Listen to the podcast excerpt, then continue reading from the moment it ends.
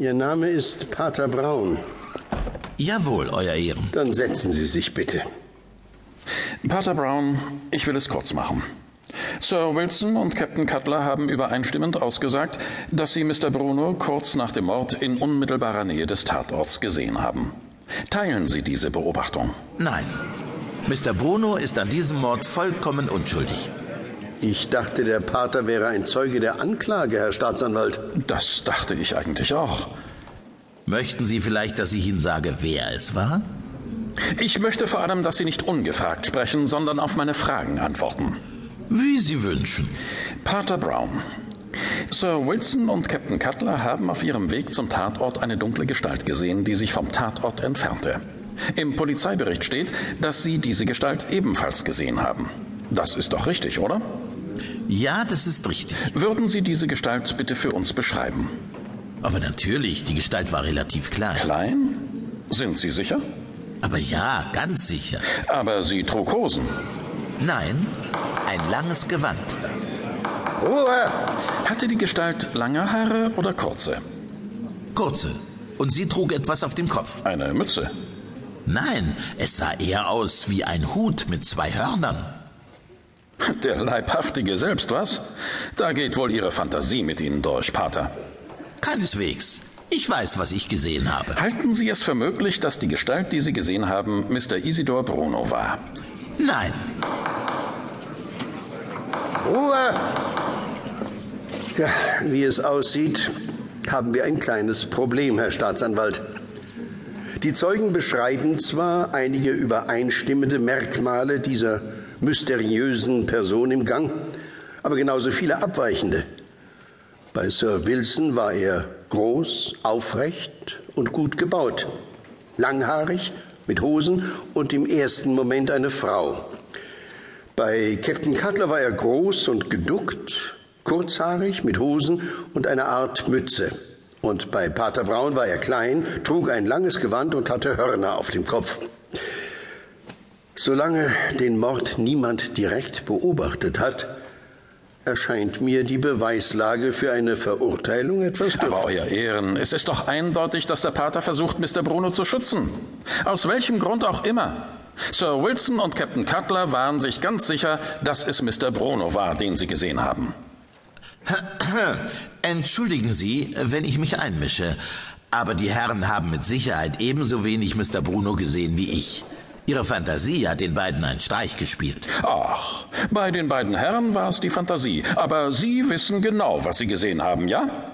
So ist es. Und wer war dann der Mann, den Sie gesehen haben? Ich selbst. Ruhe! Ruhe oder ich lasse den Saal räumen! Pater Braun, wären Sie wohl so freundlich und würden uns diese rätselhafte Aussage erklären? Oder haben Sie uns etwas zu gestehen? Dann müsste ich Sie über Ihre Rechte belehren. Nein, Euer Ehren, ich habe mir nichts vorzuwerfen. Außer vielleicht der Tatsache, dass ich nicht schnell genug gedacht habe, um zwei Menschenleben zu retten. Das von Miss Aurora und das von Mr. Parkinson. Mr. Parkinson? Der Diener von Aurora Rom, Euer Ehren. Ich dachte, der hat Selbstmord begangen. Hat er auch. Aber man hätte es verhindern können. Also ich verstehe langsam gar nichts mehr. Wer hat denn nun Aurora Rom ermordet? Parkinson. Wie um alles in der Welt kommen Sie denn darauf? Mr. Parkinson hat seine Herren geliebt. Mehr als ein Diener seine Brotherren lieben sollte. Aber sie wusste nichts davon. Als ich an dem Abend mit Sir Wilson und Parkinson allein in Miss Auroras Garderobe war, um auf ihre Rückkehr zu warten, vertraute mir Sir Wilson im Überschwang seiner Gefühle an, dass er vorhabe, Miss Aurora an diesem Abend einen Heiratsantrag zu machen und dass er Hoffnung haben dürfe, dass sie ihn annehmen würde. Mr. Parkinson muss dieses Gespräch belauscht haben, und es hat ihn sichtlich mitgenommen. Ich wusste seine Erregung in diesem Moment nicht zu deuten, aber als er die Garderobe verließ, um Mr. Bruno seinen Speer zu bringen, ahnte ich bereits nichts Gutes. Aber, Pater, jemand wie Parkinson wäre doch niemals zu so etwas in der Lage gewesen. Sie sind wahrscheinlich nicht der Einzige, der ihm diese Tat nicht zutraut. Am wenigsten hätte er es wohl selbst geglaubt. Aber er hat sie getötet, das ist ganz sicher in einem Anfall von rasender Eifersucht. Lieber wollte er seine geliebte Miss Aurora tot wissen, als in den Armen eines anderen. Aber er war über seine eigene Tat so zutiefst erschüttert, dass er sich sofort danach ebenfalls das Leben genommen hat. Entleibt mit demselben Speer, mit dem er Miss Aurora getötet hat und der noch mit ihrem Blut bedeckt war. Moment. Als Tatwaffe wurde doch der Bronzedolch identifiziert. Die Klinge eines Speers und eines altertümlichen Bronzedolchs unterscheiden sich nicht sonderlich stark voneinander, Euer Ehren. Ich bin sicher, der Gerichtsmediziner würde mir recht geben. Und was ist jetzt mit dieser dunklen Gestalt, die Sie alle gesehen haben? Die Hinterbühne eines Theaters ist ein großes Labyrinth, Herr Staatsanwalt. Und es stehen dort tausend Dinge herum, die man zurzeit nicht auf der Bühne oder in den Garderoben benötigt. Requisiten, Bühnenbilder und auch Spiegel. Spiegel? Der Weg zu dem Gang, in dem Miss Aurora zu Tode kam, war gesäumt mit Teilen aus verschiedenen Bühnenbildern. Darunter auch einige Spiegel, an denen wir alle drei vorbei mussten, um zum Tatort zu kommen.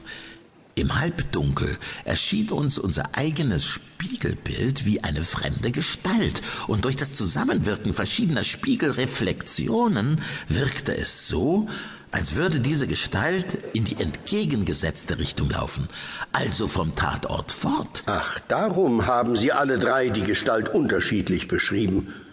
Sir Wilson, sich selbst groß und langhaarig. Und auf den ersten Blick wie eine Frau.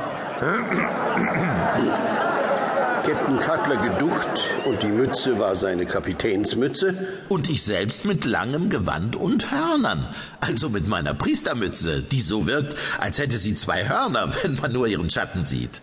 Wollen Sie mir verraten, Pater, warum ausgerechnet Sie in der Lage waren, Ihr eigenes Spiegelbild zu erkennen, während sich so erfahrene und verdiente Männer haben täuschen lassen?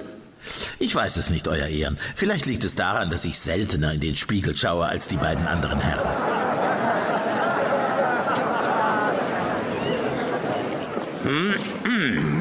Äh, also gut. Wie es aussieht, hat dieser Prozess eine überraschende, aber erfreuliche Wendung genommen. Mr. Bruno, Sie sind frei. Danke, Pater. Wie kann ich das jemals wieder gut machen? Ich bin ein bescheidener Mann, Mr. Bruno. Führen Sie einfach ein gottesfürchtiges Leben, seien Sie ein braver Bürger und schon bin ich zufrieden. Das werde ich. Na, hoffentlich. Je mehr brave Bürger, desto weniger Arbeit fürs Gericht. Die Sitzung ist geschlossen.